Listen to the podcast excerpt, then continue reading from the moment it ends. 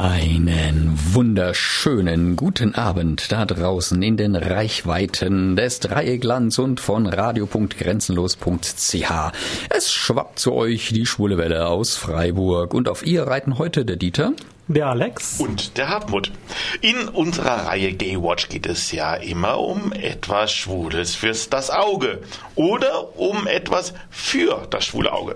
Äh, was ist jetzt der Unterschied, Hartmut? Kann ich dir sagen, Alex? Kann ich dir beantworten mit einem Shakespeare-Zitat. Sein oder nicht sein. Hä? Einfach gesagt, nicht alles, was schwul ist, ist auch was fürs Auge. Oder umgekehrt. Okay, Jungs, also zu den rosa Philosophen geht's da lang. Echt klar? Okay, alles klar. Tschüss. Äh, hey, halt! Moment, das, das, das könnt ihr doch jetzt nicht bringen. Also, jetzt, lassen die hier mich einfach ganz alleine. Hey, Jungs, Jungs, bitte, bitte, hey, bitte kommt zurück. Ja, da sind wir alle wieder zurück, die ganzen Babys hier im Studio. Und das war Caught in the Act. Und Caught in the Act zieht offensichtlich immer noch. Die Jungs sind wieder hier und wir können weiter Sendung machen. Und in zwei Wochen gibt's ein Promi-Spezial und dort gibt es ein exklusives Interview mit Lee Baxter, einem der Sänger von Caught in the Act übrigens. Äh, echt, wir sprechen mit... Ja, mit Lee. Ach was, mit wir? Lee. Colin-. Ja, toll, Ach was, ne? cool. Ja. Ja, doch, ich finde es auch total klasse. Aber jetzt mal zurück zu heute und zu Gay Watch. Was haben wir denn im Programm, Hartmut? Ja, Dieter, am Samstag hatte die Freiburger Good Company Premiere mit dem Musical Yeast Nation. Und zwar hier gleich nebendran, im Crash. Und es ist nicht nur eine Premiere, es ist auch eine europäische Erstaufführung. Ja, wir sprechen mit vier Mitgliedern des Ensembles, beziehungsweise auch mit dem musikalischen Leiter. Und was noch, Alex? Na, Dieter, du warst ja neulich in Bad Wörishofen und wir dachten ja schon, du wärst dort zur Kur. aber weit gefehlt. Man verbindet ja mit einem Kneipkord im Allgäu so manches, aber nicht unbedingt ein schwules Filmfest. Aber genau davon wird uns nachher berichtet werden. Und wenn wir schon bei Filmen sind, gibt es auch noch ein paar DVD- und TV-Tipps. Das Ganze wird natürlich wieder mit den Nachrichten und den Veranstaltungshinweisen abgerundet. Volles Programm also. Da legen wir doch gleich mal los. Oliver? Ihr wollt uns im Studio kontaktieren? Einfach auf unsere Website www.schwulewelle.de gehen, den Chat anklicken, einen Nickname eingeben und schon geht's los. Oder ruft uns an unter 0761 31028. Oder mailt uns unter studio.schwulewelle.de oder aber über Facebook, dort Schwule Welle in zwei Wörtern und schon geht's los. Oder eine Nachricht über unseren Gay Romeo Club, der da heißt Schwule Welle. Diesmal in einem Wort geschrieben. Ja, Dieter, der Alex ist schon weg, ne? Das drüben, ach, jetzt ein großes Studio schon. Die Gäste sind da. Gut, dann gehen wir mal rüber, äh, denn wir haben ja tolle Gäste im Nebenstudio, beziehungsweise im Großen. Alex? Anfang 2016 hatten wir schon einmal Mitglieder der Good Company Freiburg zu Gast in unseren Studios. Die Musiktheatergruppe hatte sich zur Aufgabe gemacht, in Freiburg Musicals zu inszenieren und aufzuführen. Und das tat sie auch schon mit Urinetown, eine geniale Off-Broadway-Satire, die unter anderem im Crash dargeboten wurde. Und das war so erfolgreich, dass nun eine neue Inszenierung folgt, sogar eine Europapremiere. Das neue Musical heißt Yeast Nation und selbstredend wollen wir dazu mehr wissen. Deshalb freuen wir uns, heute Abend vier Gäste im Studio zu haben, die in zwei Tagen, nämlich am Samstag, den 4. November 2017, wiederum im Crash diese Europapremiere auf die Bühne wuchten. Herzlich willkommen bei der Schwulen Welle in Freiburg. Juliane Hollerbach wird später kommen, aber wir haben schon mal hier Raphael Ott, Fabian Albrecht und Tobias Siebold. Hallo zusammen. Hallo. Hallo. Wir freuen uns, dass ihr trotz der sicher vielen Probenarbeit zu uns ins Studio gefunden habt. Wollt ihr euch kurz vorstellen, also was für Funktionen und Aufgaben ihr bei der Good Company habt? Ja, ich bin Raphael. Ich bin bei der Good Company bei dieser Produktion, man würde wahrscheinlich sagen, Regisseur, Dramaturg und musikalischer Leiter. Ich habe auch so eine Art künstlerische Oberaufsicht über, auch wenn es um Sachen wie Plakate geht und so. Also ich bin eigentlich bei den meisten Dingen ähm, indirekt oder direkt beteiligt, wenn es nicht gerade um Kostümdetails geht. Okay. Oder Requisitendetails. Die meiste Arbeit ist natürlich die dramaturgische und musikalische Arbeit und zur musikalischen gehört eben das Einstudieren der Musik mit den Darstellern, das Einstudieren mit der Band, das dann in der Endphase immer ähm, bei Musicals erst ähm, eine große Rolle spielt. Bei diesem Stück war ich auch für die Orchestrierung der Musik zuständig, also die Verteilung der Klänge, die wir praktisch im Klavierauszug nur haben, in den Noten auf die verschiedenen Bandinstrumente. Das ist eine Arbeit, die ich ganz alleine zu Hause machen musste. Die fällt Okay. immer so wenig auf, aber das war wahrscheinlich Ja. ein Viertel der gesamten Arbeit. Ja, okay. Das ist sehr viel gewesen in letzter Zeit. Genau, und natürlich die, die Regie, das Aufbauen Mhm. der Szenen, wo, hier- wo wer steht, wie die Leute sprechen. Ja, also ein ganz so schöner Batzen. der, der, Look, der Look der ganzen Show, das, ähm, das ist meine Arbeit gewesen. Okay, der nächste in der Runde, der Tobias. Ja, hi, ich bin der Tobi. Ich bin lediglich Darsteller. Was heißt lediglich?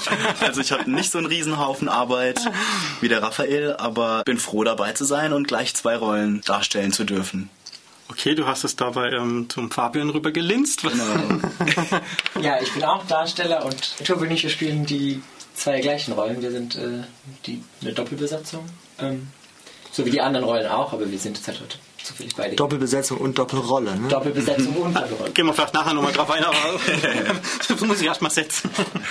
Damit wären wir erstmal durch. Die Juliane, wie gesagt, kommt später noch. Jetzt ist die Frage, wie setzt sich jetzt dieses Musiktheater Good Company überhaupt zusammen? Jetzt mal unabhängig von dieser Produktion, sondern ganz allgemein. Banal gefragt, wer ist Good Company? Ah, okay, also so personell, ja. Good Company hat sich 2015 gegründet, um ähm, ein Stück, das ich kurz vorher ähm, kennengelernt hatte und unbedingt machen wollte, nämlich Urinetown, the Musical, von den gleichen Autoren wie Yeast Nation. Gegründet haben das ich selbst mit vier Kollegen, mit denen ich jetzt auch im Vereinsvorstand bin und das Ganze organisiere. Also das sind äh, Manuel Jamati Buchmüller, Elisa Krickel, Steffi Hackstein und Anna Zörlein, alle auch als Darsteller beteiligt. Wir machen so die äh, Organisation des Ganzen. Und es ist tatsächlich bei uns so, dass die Darsteller bis auf wenige Ausnahmen auch alle ähm, Vereinsmitglieder sind. Also es, ähm, das betrifft Abstimmungen über wichtige Dinge und ähm, das ist zumindest Good Company, wenn man sich fragt, Also das ist wirklich aus welchen Menschen einen. Verein draus Das gemacht, also Verein. richtig, ja. Das war wir bei Urinetown noch nicht, da waren wir einfach eine, eine GBR, um ein Bankkonto zu haben und so weiter. Ähm, jetzt sind wir ein Verein, ähm, genau, mit Vereinssitzungen. War das, als ihr das Urinetown gemacht habt, schon geplant, dass es weitergeht? Oder, oder war das eigentlich ursprünglich als eine einmalige Sache gedacht, diese Good Am Anfang Company? nicht, aber später, also spätestens als wir gemerkt haben, als der Kartenverkauf sehr gut lief und es sehr gut ankam, war, ist, dann weiß man sofort, dass man nicht einfach aufhört danach, das ist ja okay. klar. Und ähm, genau. Ja, und Greentown war ja ein Riesenerfolg. Nun habt Ja. ihr erneut ein Werk von den Tony-prämierten Autoren Greg Cotis und Mark Holman Mhm. auf dem Spielplan. Noch dazu eine Europapremiere. Wie kam es denn dazu? Ja, es war so, ich habe das vorhin nochmal nachgeschlagen, wie das eigentlich genau war. Ich habe auf der Rückfahrt nach dem ersten Vorstellungsblock von Urinetown, Januar 2016, habe ich, ähm, ich saß so in meinem Fernbus, das es ja damals noch gab, habe ich einfach mehr oder weniger spontan die Idee gehabt, äh, einfach den Autor zu kontaktieren. Ich bin einfach im Netz auf die Webseite gegangen und ich habe geschaut, was der noch für Stücke gemacht hat. Ähm, bei Wikipedia stand, es gäbe andere Musicals von den, von den beiden Autoren eben, äh, Mark Holman und Greg Curtis. Und bei Greg Curtis stand auf der Website, ja, es gibt noch dieses Stück, es gibt noch dieses Stück, es gibt noch dieses Stück. Ein bisschen weiter recherchiert und dann schien mir dieses Yeast Nation sehr interessant zu sein, weil ähm, ähm, da wurde eben auch erwähnt, dass es ähm, mit Urinetown zusammen Teil einer geplanten Trilogie ist, bei der eben bisher nur Urinetown und Yeast Nation fertig sind. Yeast Nation ist übrigens der erste Teil, aber der später ähm, fertiggestellte. Und er hat mir dann einen Tag später einfach ähm, das Libretto geschickt, also das Textbuch und auch eine Demoaufnahme in, in eine Dropbox gestellt. Und ich habe mir das angehört, das, das Textbuch durchgelesen und das war ziemlich schnell klar, wie bei Urinetown auch, dass das was ist, was mich jetzt erstmal sehr, sehr interessieren würde. Und ähm, wir konnten auch den Cast davon überzeugen, dass das eine gute Idee ist. Das wird am Broadway gespielt vorher? Nee. Broadway? Ah. Also Off-Broadway ja, in New York wurde es schon mal gespielt, da hat Greg Curtis selber inszeniert auch. Und es wurde irgendwie in Alaska, glaube ich, wurde das uraufgeführt und es lief in Chicago, wo die beiden Autoren ursprünglich herkommen. Es hat, glaube ich, vier oder fünf Produktionen bekommen bisher erst in den USA und ähm, es ist ja ein unfassbarer Aufwand, die Produzenten zu finden, die erstmal die Millionen da reinstecken, damit das an so einer Broadway-Sache läuft, weil das ist ja unvorstellbar hoch, was ist, ähm, die, die, die Kosten, die das dann hat, ja. Und um was geht es im Stück? Es spielt vor knapp über drei Milliarden Jahren auf dem Meeresboden, das Urmeer. Es ist so eine Art ähm, moderner, äh, moderner Schöpfungsmythos irgendwie, so ein bisschen auf dem neuesten Stand der Biologie könnte man vielleicht sagen. Es geht also nicht um Götter und ähm, ähnliche Gestalten so sehr, sondern es geht wirklich um einzellige Lebewesen, wie man heute eben weiß, das war das erste Leben, das es gab. Es spielt in einem Königreich von Einzellern, die eine Zeit der Krise gerade durchleben. Es gibt kaum noch Salze, die ernähren sich von Salz. Die Ressourcen sind also sehr knapp geworden, also sehr ähnlich wie Urinetown vielleicht die Stelle. Und es gibt so eine Art sehr ähm, autoritäre Monarchie. Der Thronfolger, der Königssohn, ist jemand, der hat eine Idee, wie man ähm, dieses äh, Ernährungsproblem lösen könnte und verstößt damit gegen das Gesetz. Also er, er schwimmt zur Meeresoberfläche auf und findet eine neue mysteriöse Substanz. Und es geht, die Themen, die vorkommen, sind Liebe, Politik. Es ist sehr politisch, das Stück auch für Here in Town. Ähm, es geht um äh, Konservatismus gegen äh, progressives Denken und es ist wirklich eine Reihe von, von wirklich auch aktuellen Themen natürlich kommen vor. Ja. Okay. Ja, und Fabian und Tobias, da kommt Juliane Hollerbach übrigens. Wollen wir gleich begrüßen. Ja, ja, Hallo. Mit dir werden wir gleich reden, Juliane. Vor noch ganz kurz zu Fabian und Tobias. Wie wir herausgefunden haben, ist, dass ihr beide dieselbe Rolle eigentlich habt. Ne? Wie kam es denn äh, dazu und überhaupt, wie kam es überhaupt zur Produktion? Ich war letztes Jahr, oder bei der letzten Produktion der Good Company bei Eurotown war ich eben auch schon dabei. Und ja, das hat mich sehr überzeugt oder einfach das ganze Konzept auch mit dem, mit dem Verein, auch die Beteiligung aller Darsteller und es hat mir einfach super viel Spaß gemacht, das Projekt und deshalb war ich natürlich bei dem Projekt auch wieder voll mit dabei und bin deshalb irgendwie seit Anfang an dabei und so bin ich dazu gekommen. Also Und du, Tobias? Äh, bei mir war es so, dass ich mit der Juliane und dem Michael Google und dem Manuel Buchmüller schon zusammen gespielt hatte bei Ball im Savoy, bei den Schönen im E-Werk. Und ähm, zu der Zeit, als wir das gespielt haben, waren gerade so die Auditions, also das Casting von den Darstellern. Und dann äh, hat mich der Manuel gefragt, ob ich nicht Interesse hätte, vielleicht auch mal vorzusingen. Da ich, hatte ich auch Kontakt mit dir über E-Mail Ja. und wir haben uns dann verabredet für ein Vorsingen. Da bin ich dann hin, hab gesungen und dann hat's geklappt. Dann war ich dabei.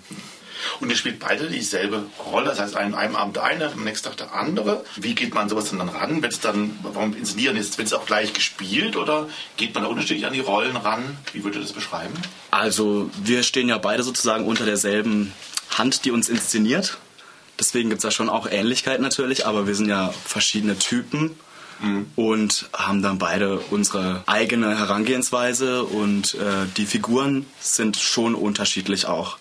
Und ihr wechselt jeden Tag oder ist es einfach blöckeweise? Oder? Ja, wir haben es jetzt mal so blöckeweise aufgeteilt. Gut, dann reden wir gleich weiter. Aber wir hören erst einen ersten Song und zwar den Song Alone. Was für ein Song ist denn das? Alone, ja, Alone ist ähm, so ungefähr in der Mitte des ersten Akts. Es gibt ja zwei Akte insgesamt. Das ist ein Song, wo man den König der Yeasts, ähm, sein Name ist Jan der Älteste, zum ersten Mal so ein bisschen privat kennenlernt. Ja, man hat ihn am Anfang gesehen als wirklich grausamen König vor seinem Volke. Und ähm, jetzt sieht man ihn so ein bisschen privat und er erzählt seinem Königsberater Jan dem Weisen, wie er vor Jahrtausenden wahrscheinlich alleine als einzelne Zelle in der Ursuppe schwamm und sich schrecklich einsam und bang gefühlt hat. So, das wäre jetzt ein Stück Zitat. Und deswegen sich entschlossen hat, sich zu teilen und ähm, eine zweite Zelle zu kreieren. Er ist ja die Urzelle. Und so hat er das, das Leben auf der Erde praktisch in Gang gesetzt. Durch die Entscheidung, sich zu teilen und seinen Sohn Jan, den Zweitältesten, zu gebären. Und das ist von San Francisco die Aufnahme, ne? Ja, das ist ähm, eine Aufnahme, die fürs Radio vielleicht ganz brauchbar ist. Also ich habe ja ähm, Demo-Aufnahmen bekommen von allen Songs. Bis auf diesen Song waren alle aus einer Produktion, die nicht besonders gut abgemischt war und sehr starken Demo-Charakter hatte. Diese klingt etwas besser und hat auch ganz gute Sänger und klingt ganz schön, ja. Gut, dann haben wir jetzt Alone aus dem Musical Yeast Nation. Das war der Song Alone aus dem Musical Yeast Nation. Und jetzt ist auch Juliane Hollerbach bei uns im Studio. Hallo. Du kommst etwas später, du kommst direkt von der Bühne. Ich komme direkt von der Bühne. Ja, ich arbeite im Moment im Europa-Park. Ja, in der Showabteilung. Macht viel Spaß in der Halloween-Saison. Das Musical Spook Me. Ja, schöne Sache, sehr anstrengend, aber, aber macht auch viel Spaß. Und gleichzeitig bist- gedüst. Genau, und gleichzeitig. bei Yeast Nation, ja, Genau, Wahnsinn. gleichzeitig davor und danach wird Yeast Nation geprobt. Also vor und nach dem Park. Ja, und du kannst ja gut Ausdruck geben, wie man das Ganze auf die Bühne aufstellt. Ne? Wie wir, das warst du bei den Vorbereitungen, bist du ja die ganze Zeit dabei gewesen. Und wie bringt man so ein Musical auf die Bühne? Ja, wie bringt man so ein Musical auf die Bühne? Erstmal hat man ein unglaublich tolles Team von Wahnsinnigen, die sagen, wir machen das, wir wollen das, wir haben da Lust drauf und egal was kommt, wir rocken das. Und dann laufen einem lauter unglaublich tolle Leute zu, die Lust haben mitzumachen und die auch noch qualifiziert sind. Und zwar tatsächlich im Falle der Good Company nicht nur als Bühnendarsteller, sondern eben auch für die gesamten Jobs, die es da außenrum noch gibt. Organisation und Marketing und die ganze juristische Seite. Denn so eine Riesentruppe muss man ja auch, also es muss ja auch juristisch nied, nied und nagelfest sein. Die äh, handwerklich so aufgestellt sind, dass man sowas wie ein Bühnenbild auch mal einfach eben selber bauen kann, die genügend Connections haben in so einer Stadt wie Freiburg, dass man weiß, wo man bestimmte Dinge herkriegen kann, die man dringend braucht. Das fängt an bei der Tontechnik, über Licht, über Sachen wie Tanzboden, den man so in Bahnen ausrollen kann, über ja alles Mögliche. Maske, Kostüme, das machen wir alles selber. Oder haben eben Leute, die uns da wirklich mit unglaublicher Hilfsbereitschaft und Tatkraft zur Seite stehen. Ja, das kommt alles tatsächlich durch die Leute, die in der Truppe drin sind. Wie groß ist denn die Truppe ungefähr? Was muss ich mir da vorstellen? Sind das 30, 50, 40, 50? 50 Leute. Ungefähr, ja. Das sind Wahnsinn. Tatsächlich. zweimal 17 Darsteller, also 34 und noch ein paar Leute dazu. Und eine Band und eben Leute, Maske, Bühnenbildner und Leute, Ah. die wirklich eben außenrum auch noch helfen. Also, Ja. Und ihr spielt erneut wieder im Crash, da habt ihr auch Unitown erst aufgeführt und damals habt ihr noch andere Spielstätten gehabt, aber jetzt habt ihr in Freiburg zumindest nur das Crash, ähm, hat sich der Ort als sehr ideal für euch herausgestellt. Es war, ist ja eigentlich ein Musikclub. Ja, also äh, er ist auf jeden Fall als, als Ort sehr, sehr toll. Also er hat einfach eine unglaubliche Romantik und hat, bietet als Bühnenraum ganz tolle Möglichkeiten. Was dann wieder wettmacht, dass die Tatsache, dass das natürlich ein Musikclub ist und da natürlich auch die Partys stattfinden. Und wir dadurch natürlich zeitlich sehr eingeschränkt sind. Also das braucht dann wiederum eine unglaubliche Logistik. Das kriegen wir hin. Aber das, ja, das ist also ein Faktor, der nicht zu unterschätzen ist. Aber dadurch ist das Crash natürlich auch bekannt bei vielen Leuten und hat dadurch natürlich auch einen Reiz, weil viele Leute natürlich auch wissen wollen, wie machen die das Ja. mit dem Crash? Wir machen das und es ist nicht ohne, aber es ist toll. Also dort zu spielen ist fantastisch. Und jetzt zieht auch in die Welt hinaus, auf Tournee praktisch. Er geht nämlich nach Hamburg, ins Hamburger Sprechwerk. Wie kam da der Kontakt zustande? Ich wohne in Hamburg. Ah. Kurz bevor Urinetown anfing, bin ich nach Hamburg gezogen. Ja, wir haben früh auch den Gedanken gehabt, dass es fast schade wäre, wenn eine Produktion in der Größenordnung ähm, auf eine etwas kleinere Stadt wie Freiburg ähm, beschränkt bleibt. Und ähm, ich hoffe auch langfristig, dass wir bei Produktionen noch mehr Gastspiele machen als jetzt. Aber Hamburg, das Sprechwerktheater ist eigentlich ein ide- idealer Start, weil ich konnte vor Ort ähm, die Sachen regeln, ich konnte mir das Theater anschauen, habe mit der netten Intendantin auch viel gesprochen. Und wir machen da erstmal drei Shows. Das ist ähm, kein, kein riesiges Haus, aber es ist, glaube ich, ideal für uns am Anfang. Und Hamburg ist natürlich die deutsche Musicalstadt. ne? Es gibt ja auch andere. Aber ähm, Ja, also nach New York und, und, und West End ist es, glaube ich, das dritte schon weltweit. Ne? Also, glaube ich, so irgendwie. echt, ja, das kann sein. Ja, Ja. Zumindest wir haben Hamburg damit, glaube ich. Natürlich ein sehr spezielles Musical-Profil auch Hamburg. Das ist, also, da läuft auch nicht alles, aber deswegen bin ich auch wirklich der Meinung, dass wir, obwohl es in Hamburg viel Musical gibt, auch Hamburg sehr bereichern können, weil Musicals wie das unsere gibt es auch in Hamburg eigentlich nicht so viele, nicht so oft. Und eben auch die Tatsache, dass es eine europäische Erstaufführung ist, ist für Hamburg dann wieder sehr Genau. interessant. Ja. Aber die Premiere war in Freiburg, kann man sagen. Ähm, Sind denn eigentlich noch mehr Gastspiele oder, oder gar eine Tournee dann geplant mal? Noch nicht, nee. Also wenn, wenn das einschlägt wie eine Bombe oder so, dann kann man natürlich immer noch schauen. Das Problem ist, und das hatten wir auch bei Urinetown, wenn das Ganze vorbei ist und es war ein Riesenerfolg, dann ist es eigentlich fast schon zu spät, um sofort irgendwo weiterzuspielen, weil dann kriegt man die Leute nicht mehr zusammen. Man kriegt, man kann ja auch kurzfristig nicht einfach mal eben irgendwelche Theater buchen. Das heißt, das ist immer so ein bisschen schwierig. Das ist, äh, man muss es immer im Prinzip planen, bevor man weiß, ob es überhaupt Erfolg haben wird. Und ähm, deswegen fangen wir jetzt klein an, würden in der Zukunft, wenn es gut läuft, noch mehr Risiko eingehen und vielleicht, was weiß ich, Stuttgart, Frankfurt vielleicht anfangen. So. Ich meine, Hamburg ist ja schon mal ein großer Schritt. Ja, es ist weit weg, aber das ist, ähm, es war tatsächlich einfacher, das da zu machen, als es irgendwie in, in Stuttgart zum Beispiel der Fall gewesen wäre. Und ihr bringt ja sehr innovative Musicals, haben wir ja gehört, auf die Bühne, die in Deutschland eben nur Das selten oder im aktuellen Fall ja noch gar nicht gespielt worden sind. Wie seht ihr eigentlich generell sich hierzulande in Deutschland die Musical-Landschaft? Werden solche Off-Broadway-Musicals viel zu selten gespielt? Ist das eine Marktlücke? Oder würde es gar nicht sagen? Ja, ich würde schon sagen, dass es eine Marktlücke ist, weil es, es viel mehr Potenzial dafür gibt. Es gäbe ein Publikum dafür, aber w- wenn man mit Leuten spricht, die Kultur interessiert sind und so weiter, viele kennen eigentlich Musical in Deutschland nicht so gut, weil eben die großen, teuren Musicals oft doch, die in Deutschland produziert werden, einen ganz bestimmten Touch haben und sehr kommerziell oft sind. Ja, gibt es ja auch gute Sachen sicherlich, aber ähm, diese Off-Broadway-Sachen sind auch nicht billig zu machen, sehr aufwendig, aber man weiß halt nie, ob das funktioniert. Also der Sprachtransfer ist zum Beispiel auch nicht ganz einfach. Und wenn das Musicals sind, die in so einer Highschool-Welt spielen oder die in New York spielen, da gibt es ja eine Menge Zeugs auf Broadway im Moment, die solche Themen hat, ist es natürlich nicht so ganz einfach, das in Deutschland zu machen. Vor allem nicht, wenn man die Songs ins Deutsche übersetzt, was wir nämlich nicht tun. Ja. Ja, du hast ja auch schon außergewöhnliche Sachen gemacht.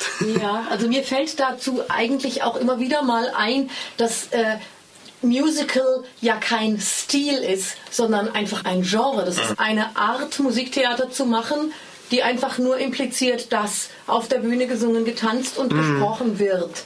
Und dass das aber nichts mit dem Stil zu tun hat. Und das wird oft verwechselt. Also dieses Musical wird immer sofort mit diesem Showbusiness, tralala, eben dieser Oberflächlichkeit gleichgesetzt, wo viele Leute dann direkt mal die Augen rollen. Man hat einfach die großen, berühmten, Bekannten halt im Kopf, aber Genau, ja. Und eigentlich ist ja Musical wirklich nur eben äh, ein, ja, ein Genre. Und man kann sehr ernsthafte und sehr komplexe Dinge damit auf die Bühne bringen. Also siehe beispielsweise West Side Story oder Jesus Christ Superstar oder so wirklich Klassiker, wo man denkt, okay, nee, das ist ja wirklich nicht irgendwie albernes Tralala, sondern das hat richtig Tiefgang und richtig große, große Themen. Das ist was, was, glaube ich, in Deutschland oft ein bisschen falsch verstanden wird. Und das ist tatsächlich ein bisschen eine Marktlücke, die man vielleicht füllen könnte mit diesen Dingen, die wir machen. seid ihr auf dem besten Weg. Das sind ja auch beide Stücke, die schon recht alt sind. Und ich weiß nicht, ob jetzt nochmal die nächsten 50 Jahre West Side Story immer äh, irgendwann ist, muss auch das erneuert werden durch Sachen, die im Geist damit verwandt sind, aber eine modernere Sprache nehmen. Und Yeast Nation würde ich zum Beispiel passt 1A in die Kategorie. Es ist wirklich sehr ernst, sehr unterhaltsam, sehr lustig auch und mit also ohne einen einzigen schlechten Song. Ja. Und Ja. extrem geistreich auch. Ja. Ist das euren Marktnisch oder könnt ihr auch vorstellen, dass ihr bei irgendwann sagt, ach, wir machen trotzdem was zum Spaß, mal Grease oder irgendwas? Also, oder wäre das euch gar nicht, was er machen, was er machen würde zum Beispiel? Mein Geschmack ist halt nicht unbedingt speziell im Sinne von sehr ungewöhnlich. Es gibt bestimmte Sachen, die sehr bekannt sind, die mich persönlich gar nicht interessieren, was überhaupt nicht heißen muss, dass ähm, ich alles alleine entscheide da, ja. Es wäre auch ohne mich was denkbar natürlich. Aber ich habe eine Vorliebe für ja, diesen schwarzen Humor, dieses politische, was diese beiden Autoren haben. Es gibt auch eine Reihe von anderen Stücken, die ich jetzt ähm, bei so einer Recherche irgendwie noch kennengelernt habe, die man eventuell mal machen könnte. Sie haben alle vielleicht ein bisschen was gemeinsam, was vielleicht typisch für meinen Geschmack wäre. Aber sowas wie Grease, das sind ja keine schlechten Stücke. Die sind halt ja. nur vielleicht oberflächlich, könnte man sagen, aber sehr unterhaltsam. Also vielleicht auch mal sowas. Ihr wirkt nur sehr begeistert. Echt jetzt? Ja, doch, bin ich schon. Für mich ist das nur ein Job eigentlich. genau, ja, das ist leider, ja, das Geld, oder? Das reicht damit, ja, ne? ja, eigentlich sehr widerwillig und nur um es Aber für eine Million macht man das schon mal. Ja. Ihr wollt ja Good Company auch, auch etablieren. Habt ihr da eigentlich schon Ideen, was, was danach kommen könnte? Oder seid ihr jetzt erstmal bei dem einen Stück? Nach Yeast Nation? Ja. Ja, ich habe äh, mit meinen Kollegen heute gesprochen und gefragt, ob wir das überhaupt bekannt geben dürfen. Wir werden eine Urinetown Wiederaufnahme machen erstmal. Oh. Das hat auch ein bisschen terminliche Gründe, dass wir nach Yeast Nation nicht sofort so eine Riesennummer wieder machen könnten, die wirklich unfassbar viel Arbeit einfach gewesen ist diesmal. Urinetown, mehr, mehr Neuinszenierung vielleicht als Wiederaufnahme, müsste man sagen. Wir können von Darstellern, die beim letzten Mal dabei waren, profitieren. Und die Inszenierung steht mehr oder weniger. Hier und da kann man natürlich immer was ein bisschen verbessern. Ähm, das und es gibt einfach so eine, so vielleicht fünf Musicals, die so in Gesprächen sich jetzt so ein bisschen durchgesetzt haben, wo wir das Gefühl haben, die könnten so das nächste sein. Darüber hinaus gibt es noch eine Sache, auch wieder ganz spontan habe ich den Autor angeschrieben. Ich bin ja in ziemlich regem E-Mail-Kontakt mit ihm. Und ähm, ich wusste vorher schon, dass es äh, eine geplante Trilogie ist von d- drei Stücken, die alle so ein bisschen dieses apokalyptische Thema haben. Vom Untergang einer Art, Untergang der Menschheit, Untergang einer Stadt, sowas. Und ähm, es ist ein drittes Stück geplant, das so weit in der Zukunft spielt. Es geht um die letzten Menschen irgendwo im Weltall, also eine Science-Fiction-Geschichte. Die ist aber wirklich noch in den Kinderschuhen, weil die gerade mit anderen Projekten beschäftigt sind. Und ich habe ihn einfach gefragt, ob das theoretisch denkbar wäre, dass wir als verhältnismäßig kleine deutsche Gruppe das in Auftrag geben könnten. Und ähm, jetzt ist, hatte Die tatsächlich... Uraufführung dann doch. Im Prinzip wären wir vielleicht sogar die allerersten. Es wäre wahrscheinlich dann so, dass die, wenn die dann einen Grund hätten, das zu Ende zu schreiben, durch Finanzierung durch uns zum Beispiel, würde das sicherlich auch parallel in Amerika produziert werden. Aber ähm, das würde natürlich mich und viele andere Leute sehr stolz machen, wenn man sozusagen hier so den, den Komponisten in den Hintern getreten hat und damit sie endlich diese Trilogie zu Ende schreiben, weil die sind im Moment mit anderen Projekten beschäftigt. Ja, und die Schule Welle wird das erstes ver- verkünden, dann auf jeden Fall. Das ist vielleicht eine Sache für Denkt schon. 2020, 2021. Wir notieren es. Ja, dann wünschen wir euch auf jeden Fall ganz viel Erfolg für die Premiere und natürlich für die Aufführung hier in Freiburg. Die werden ja stattfinden. Von wann bis wann? Die Premiere, die Europa-Premiere wird am Samstag, den 4. November sein. Und dann wird gespielt die ganze Woche durch. Sonntag, Montag, Dienstag, Mittwoch, Donnerstag bis Freitag, den 10. November. Jeden Abend. Und dann wieder Sonntag, den 19. November. Montag, Dienstag, Mittwoch, Donnerstag, Freitag, 24. November. Also praktisch zwei Blöcke, ah, ungefähr eine Woche. Jeweils Beginn 19.30 Uhr. Und in Hamburg spielen wir dann Anfang März. Da gibt es dann auch nochmal drei Termine. Da gibt es auch nochmal drei Termine. Und wir hoffen natürlich, dass es auch noch weiteres geben wird.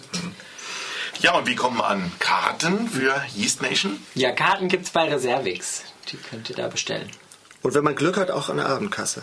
Ja, Da können wir sagen, wir hoffen, dass es an der Abendkasse keine, keine mehr gibt, oder? Lasst euch da nicht drauf. Ja, dann bedanken wir uns beim Cast von Yeast Nation und will sagen, toi toi toi für euch jetzt für den Samstag. Das waren Juliane Hollerbach, Raphael Ort, Fabian Albrecht und Tobias Ziebold. Und vielen Dank, dass ihr so kurz vor der Premiere zu uns gekommen seid. danke, Tatort. Danke, Alex. Und zum Abschluss hören wir jetzt noch einen Song vom Freiburger Cast, nämlich Don't Be a Traitor to Love. Um was geht's denn da? Ja, genau. Wir haben uns für Don't Be a Traitor to Love entschieden und das äh, in einer zweistündigen Aktion mit unserem Tontechniker zusammen aufgenommen und den beiden äh, Darstellern in in diesem Lied. Don't Be a Traitor to Love ist ein Duett zwischen Jan der Listrin und Jan dem Weisen. Das sind im Prinzip die beiden Bösewichte im Stück, die Intriganten.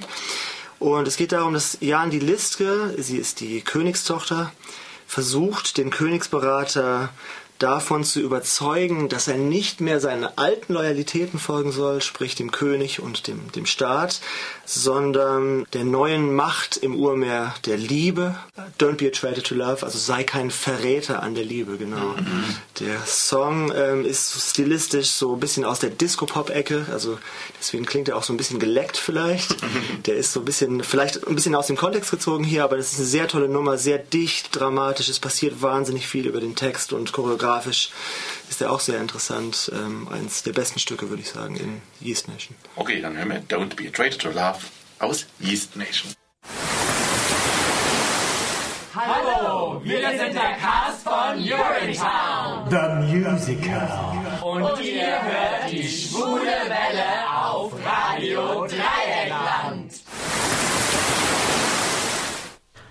Soweit die News aus der weiten Welt. Dieter, du warst ja am letzten Samstag für die Schwule Welle auch in der weiten Welt unterwegs. Genau, und zwar von 10 Uhr morgens bis halb zwei nachts. Unermüdlich quasi. Ich habe mit zwei Filmfreunden Deutschlands süßestes schwules Filmfest besucht. Das wird vom GSC Allgäu organisiert und zwar in Bad Wörishofen seit 23 Jahren.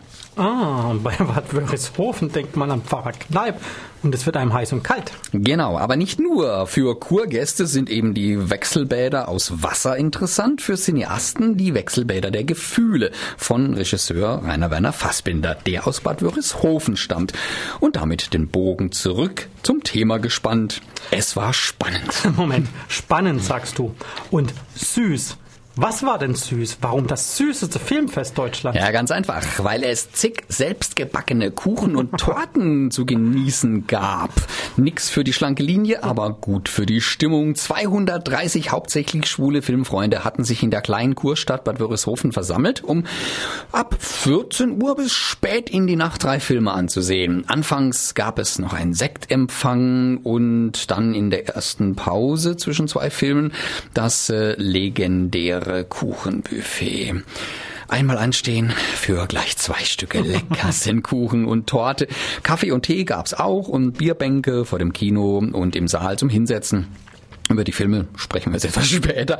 Erstmal noch ein paar Worte zum Fest, also zum Filmfest, obwohl es auch einen Weihnachtsfilm gab. Aber ja, die Besucher wurden von Organisator Michael Scharpf begrüßt und durchs Programm geleitet. Der Kinobetreiber war da und der Bürgermeister und zwei Mann vom Kunstturnverein. Einer turnte sogar auf der Bierbank kurz was vor, aber wenn man mehr von ihm sehen wollte, dann konnte man einen Bildkalender von ihm und seinen Sportskameraden bei ihm kaufen. Okay. 50 Stück haben übrigens reißenden Absatz gefunden. Denk mal an, 230 Besucher, 50 Kalender verkauft. Es war sehenswert. Eine geniale Marketingidee auf jeden Fall und ein Link zum Bestellen dieses einzigartigen Kalenders mit wunderschönen Aufnahmen von der Landschaft im Allgäu und den Turnern haben wir auch auf unserer Webseite übrigens. Das ist für einen guten Zweck, denn der Kunstturnverein, der braucht immer Geld für Hallenmieten und für die äh, naja, ich hätte fast gesagt für die Kostüme. Nein, aber ah, ich schon verstanden. wir verstehen uns für, für, für die Kleidung und die Reisen und so weiter und die Touren da in der Bundesliga rum. Also echt klasse. Äh, mit dem Filmfestchef äh, Michael Scharf habe ich übrigens auch kurz gesprochen. Er steht für, stellvertretend für über 20 fleißige Helferlein und Mitarbeiter, die das Fest zu einem großen Erfolg geführt haben. Hören wir doch mal rein. Ich stehe hier im Kinosaal in Bad Wörishofen auf dem Filmfest Bad Wörishofen. Und zwar habe ich jetzt einen Mann vor mir, der mir bestimmt etwas weiterhelfen kann bei meinen vielen Fragen, die ich dazu habe. Wen habe ich denn hier vor mir? Ja, hallo, ich bin der Michael Scharf hier aus Bad Wörishofen. Ich mache seit äh, 19 Jahren mittlerweile das GSC Filmfest und ja, heute eben zum 23. Mal insgesamt. GSC Filmfest, was bedeutet GSC? GSC steht für Gay Summit Club Allgäu und hat den Hintergrund, dass wir ursprünglich, also so wäre jetzt die direkte Übersetzung, wir sind so ein Gipfelverein, also sprich in den Anfängen der 90er Jahre haben wir uns halt zusammengetan, um Wanderungen in die Berge oder Radeltouren oder einfach Dinge gemeinsam zu unternehmen, die nicht klischeeverhaftet irgendwie mit den üblichen Szenegedöns zu tun haben. Also es sollte einfach mal draußen in der Natur sein, auch kulturelle Dinge waren da mit angedacht, mal ein Museumsbesuch, mal irgendeine Führung in der Galerie und daraus kam dann auch mal der Gedanke, Filme zu zeigen. Also nicht nur Outdoor, kann auch ein bisschen Indoor mit dabei sein, schon von Anfang an. Und jetzt sind wir ja in einem Kinosaal, in einem recht großen Kinosaal. Wie viele Plätze hat er denn eigentlich? Also das ist das wunderschöne Lichtspieltheater hier in Bad Würrishofen, über das ich sehr glücklich bin, dass es es nach wie vor gibt.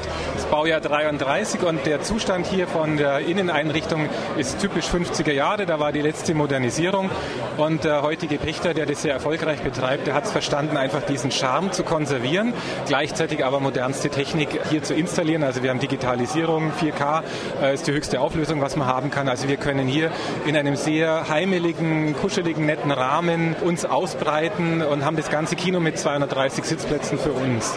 Und das den ganzen Tag lang. Also wir sind von kurz nach Mittag bis abends um halb elf hier zugange mit Programmen, mit Filmen, mit Get Together, wie man neudeutsch so schön sagt. Einfach auch in den Pausen dann halt Kaffee und Kuchen zelebrieren oder auch Abendessen, wie jetzt gerade hier vor der Leinwand. Ja, den Kuchen hast du gerade erwähnt. Den haben wir jetzt ja schon hinter uns. Das Abendessen auch. Der dritte Film fehlt noch. Kannst du mal kurz sagen, welche Filme haben wir denn heute schon gesehen oder werden wir noch sehen? Also, wir haben zu Beginn eine Dokumentation gesehen, Queen of Ireland. Das ist ein Film, der keinen deutschen Verleih hat, was mich sehr wundert. Den haben wir über den amerikanischen International Sale äh, aufgetrieben in New York und über Homochrom, ist vielleicht auch ein Begriff, das ist ein Filmfestival in Köln-Düsseldorf, der Martin Wolkner, der das macht. Mit dem haben wir einen ganz netten kollegialen Kontakt und der hat die deutschen Untertitel gemacht. Von dem haben wir die deutsch untertitelte Fassung. Dann im zweiten Teil, also im mittleren Block, hatten wir God's Own Country, der hatte gerade Bundesstaat in den Feuilletons überall hochgelobt und die Reaktion hier im Publikum war entsprechend. Also der kam hervorragend an, was ich bis jetzt gehört habe. Die Leute haben sehr viel applaudiert am Schluss und es war bei den ernsteren und bei den stilleren Szenen, es war mucksmäuschenstill im Kino, was mich immer begeistert, wenn die Leute dann so gefesselt und gefangen sind von einem Film. Das macht mir auch die Freude, dann dabei zu sein und zu sehen, das zündet, das kommt an, die Leute gehen mit. Und der letzte Block ist jetzt dann zum heiteren Abschluss. Das halten wir immer so, dass die Leute nicht irgendwie mit einem Drama nach Hause geschickt werden und sich dann von der nächsten Brücke stürzen. Schauen wir dann, dass wir was zum Lachen haben. Das ist eine schwedische Komödie. Die hatten wir letztes Jahr avisiert bekommen, wollten die zeigen, gab es dann aber leider nicht rechtzeitig die deutsch synchronisierte Fassung und da muss man schnell, schnell umschwenken. Der heißt Eine schöne Bescherung. Also ein bisschen vorweihnachtliche Stimmung. Hier im Saal herrscht schon mal gute Stimmung. Die Leute sind jetzt abgefüttert. Wie ist es denn gelaufen organisatorisch bis jetzt für euch? Also es läuft wie am Schnürchen, kann ich nicht anders sagen. Wir sind es ja auch schon gewohnt. Wir haben ja die Routine, ohne dass jetzt der Besucher merken soll, dass das hier eine Routine ist. Es ist immer wie ein großes Familienfest. Es helfen alle zusammen. Und für mich ist es ein halbes Jahr Vorbereitung, die dann hier zum Höhepunkt kommt und äh, ja in der Regel zu einem glücklichen Ende. Also es ist wirklich ein halbes Jahr Filme sichten, auf Festivals selber gehen. Ich mache ja auch den ganzen Mail-Kontakt teilweise mit den Vertrieben und schaue, dass die Caterer wieder dabei sind, weil wir haben ja beim Abendessen für die Vegetarier was von vegetarischen Restaurant. Wir haben für die Fleischesser einen wunderbaren Landmetzger, der hier seinen Braten auftischt.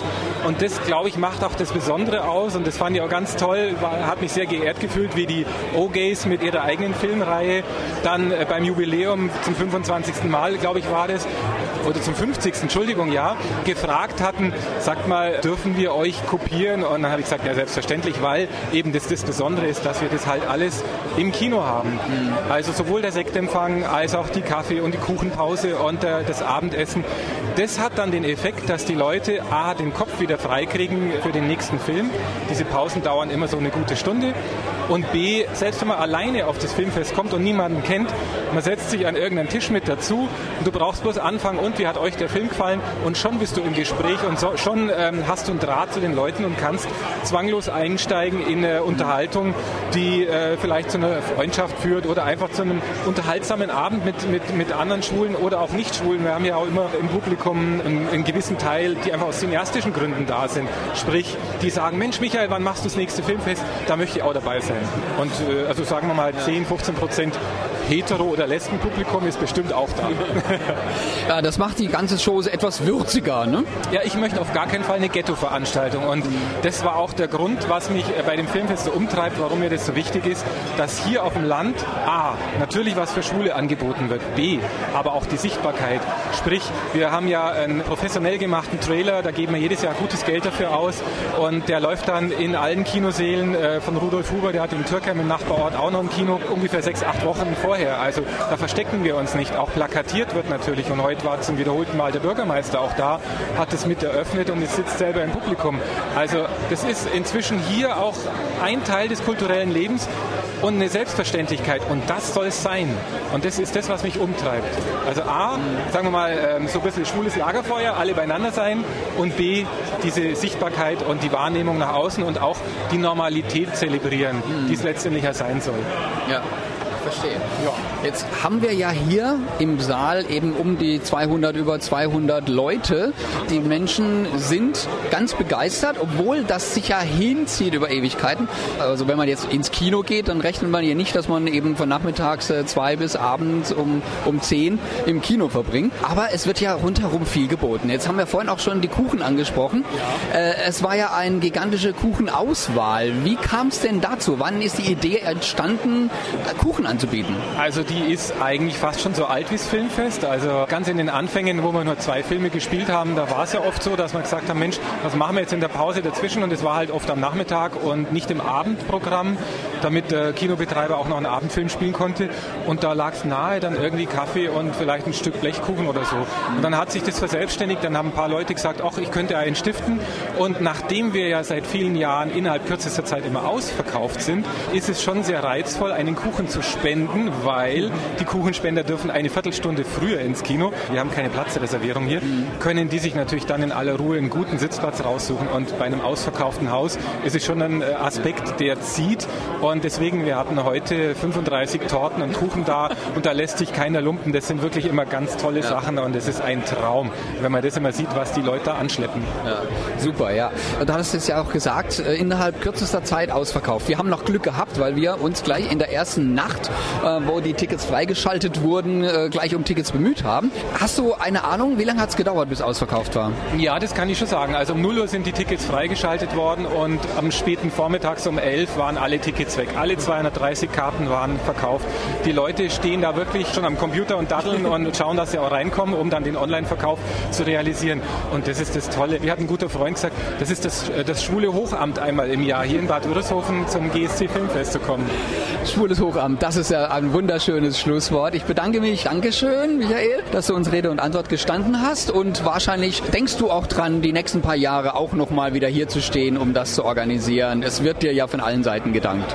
Also das ist mein liebstes Baby von allen ehrenamtlichen Dingen, die ich so an der Backe habe. Das Schwule Filmfest, da kommt so viel zurück. Die Begeisterung der Leute, die tollen E-Mails, die man dann oft auch noch bekommt und eben auch dieses, ja Michael, wann machst du wieder was, wenn noch nicht gleich was bei Facebook steht.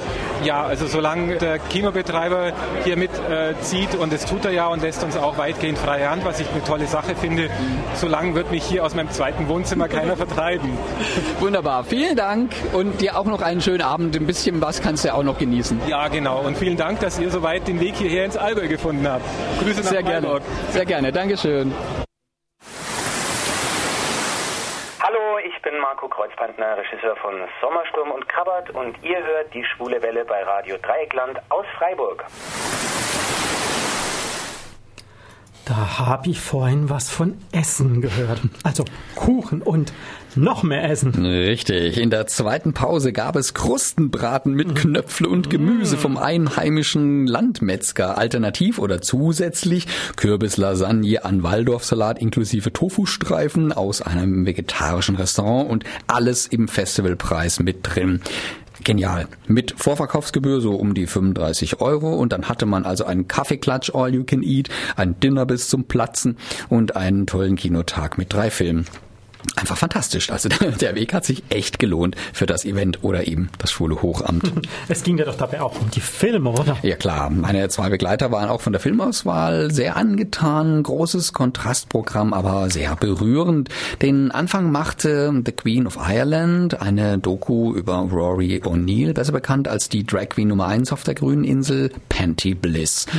Der Film ist äh, zeitlich rund um die Volksabstimmung in Irland zur Gleichstellung Homosexueller angesiedelt und zeigt zeigt Panty äh, in ihrem Kampf für uns. In der Doku wurde auch ein Ausschnitt ihres Auftritts äh, von ihr äh, gezeigt, also die Rede zum Thema Homophobie. Die ging vor einigen Jahren viral und schaffte es also auch auf meinen Monitor via YouTube und da fiel es mir wie Schuppen aus den Haaren, dass äh, äh, Haugen wie Schuppen aus den Augen, oder? Sind ja, bei ja. Gaywatch, nicht ja. bei Gay Cut. Stimmt, ja, richtig, sorry. Aber also in dem Moment wurde mir klar, dass äh, ich von dieser Drag Queen ja schon mal was gehört okay. hatte. Ja. Und interessant auch, wie unaufgeregt sie mit dem Thema HIV und AIDS umgegangen okay. wurde in dieser Doku. Also leider gibt's die in Deutschland nicht zu sehen oder nicht zu kaufen derzeit, aber okay. der andere Film, der mittlere God's Own Country, der startet derzeit voll durch in einer mhm. deutschen Synchronfassung sogar. Ein Film, für den man man anfangs etwas Geduld mitbringen muss.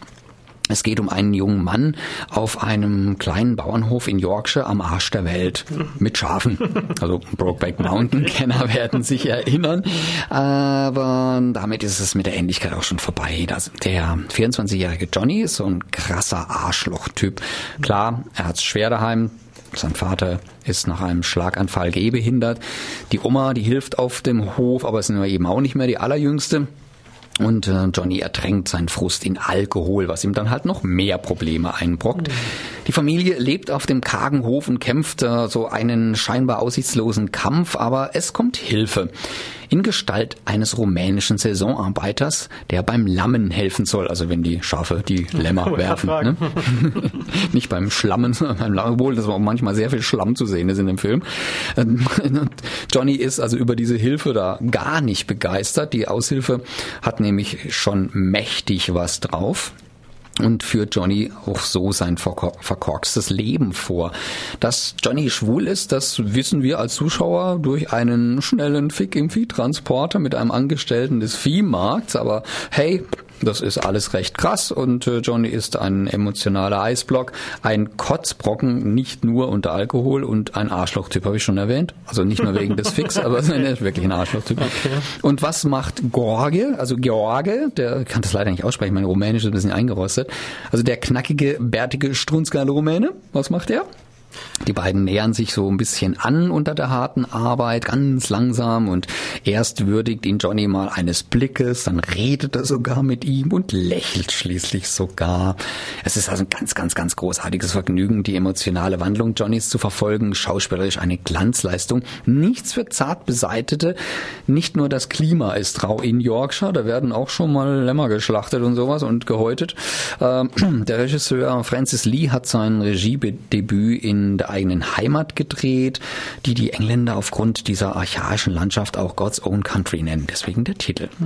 Und damit will ich auch schon aufhören, denn der Film ist so empfehlenswert, dass ihr euch ihn selbst anschauen müsst. God's Own Country hatte übrigens seine Weltpremiere im Sundance Film Festival, wo der Film mit dem Regiepreis ausgezeichnet wurde. Es folgten zahlreiche weitere Festivalauftritte und Auszeichnungen, unter anderem im Panorama der Berlinale.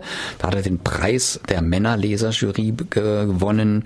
Im Edinburgh Film Festival hat er den Preis für den besten britischen Film gewonnen und dem Frameline Film, Film Festival in San, äh, in San Francisco hat er den Publikumspreis abgetrotzt. Hartmut, du hast ihn auch schon gesehen? Ja, genau. Ich habe ihn bei der gesehen und äh, war auch damals hoch begeistert. Ich war für die Schule Filmwoche dort und wir wollten ihn auch unbedingt als Eröffnungsfilm haben von der letzten Filmwoche.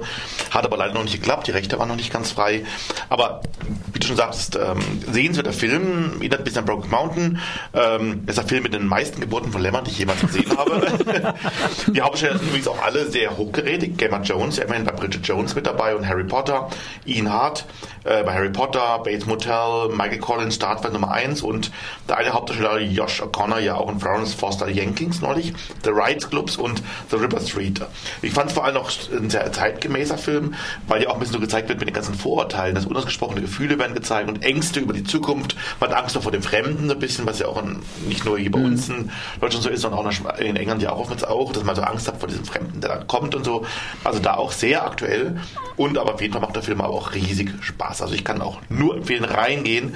In der Harmonie läuft er momentan. Genau, heute Abend ab 21 Uhr und genau, nach unserer Sendung kann man den gleich angucken. Äh, dann auch noch am Freitag, Samstag, Sonntag, Montag, Dienstag, äh, jeweils 21 Uhr in der Synchronfassung und an Mittwoch nächster Woche dann als Original mit Untertiteln. Und geht so zahlreich rein, dass er weiterläuft. Ich möchte mich dann übernächst vorsehen. ja, der ist richtig cool, der Film. Also God's Own Country. Mein Name ist Andreas Kölzer, ich bin Schauspieler in dem Film Modern Friendship und ihr hört die Schwule Welle in Freiburg. Der dritte Film im Festivalprogramm war A Holy Mess, eine schöne Bescherung und den gibt's inzwischen sogar auf DVD. Es ist ein schwedischer Film, eine Komödie mit ja einer gewissen Portion Tragik. Ein heiliges Durcheinander ist ja eigentlich vorprogrammiert, als sich Oscar mit seinem Lebenspartner Simon und der gemeinsamen Freundin Sissy entschließen, ihre leicht homophoben Familien über die Weihnachtsfeiertage zu sich ins neu bezogene alte Haus zu holen. Sisi ist im neunten Monat schwanger und keiner der angereisten Verwandten wusste von der Schwangerschaft und schon gar nicht, wer denn nun der eigentlich der Vater ist, Simon oder Oskar. Um ihr Geheimnis zu offenbaren, musste erst die adventliche Zeit der Versöhnung und Toleranz der die gesamte Großfamilie zusammenbringen. Und jetzt wird sich zeigen, wie tolerant die ach so toleranten Schweden wirklich sind. Aber gerade zum Fest der Liebe will doch schließlich jeder das Richtige tun. Ob das jetzt immer gelingt, ist natürlich eine andere Frage. Aber wirklich herrlich, der Humor und wie die Handlungsstränge da langsam zusammengeführt werden und es in einer Holy Mess, einer schönen Bescherung oder eben einer heiligen Scheiße gipfelt.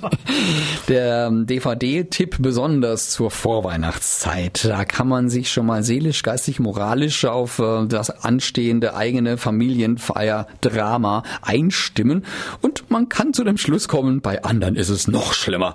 Eine schöne Bescherung als DVD zu haben, auch in der deutschen Synchron Tonfassung, falls man jetzt kein Schwedisch kann. Hadebra Hedo.